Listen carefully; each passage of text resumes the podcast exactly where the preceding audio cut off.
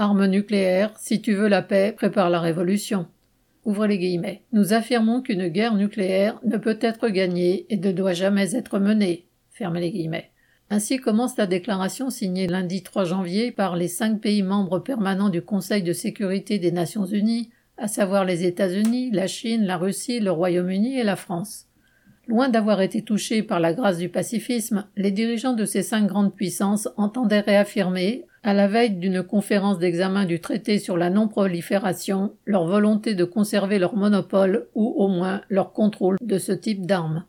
Qu'une guerre nucléaire constitue une menace pour la survie de l'humanité, ce n'est plus à démontrer. Le fait que les dirigeants des États capables de la déclencher sans conscient n'a rien de particulièrement rassurant. Les seules fois où l'arme atomique a été utilisée, en août 1945 contre Hiroshima et Nagasaki, les dirigeants américains l'ont décidé en toute connaissance des dévastations qu'elle allait provoquer.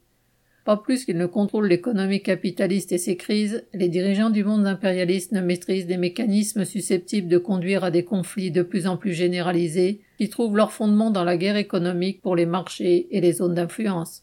Quant au choix des armes qu'ils utiliseront alors, on peut être sûr que les considérations humanitaires n'y auront aucune place. Préparer la révolution et le renversement du capitalisme est bien la seule façon d'œuvrer à préserver l'humanité d'une telle issue. Marc Rémy.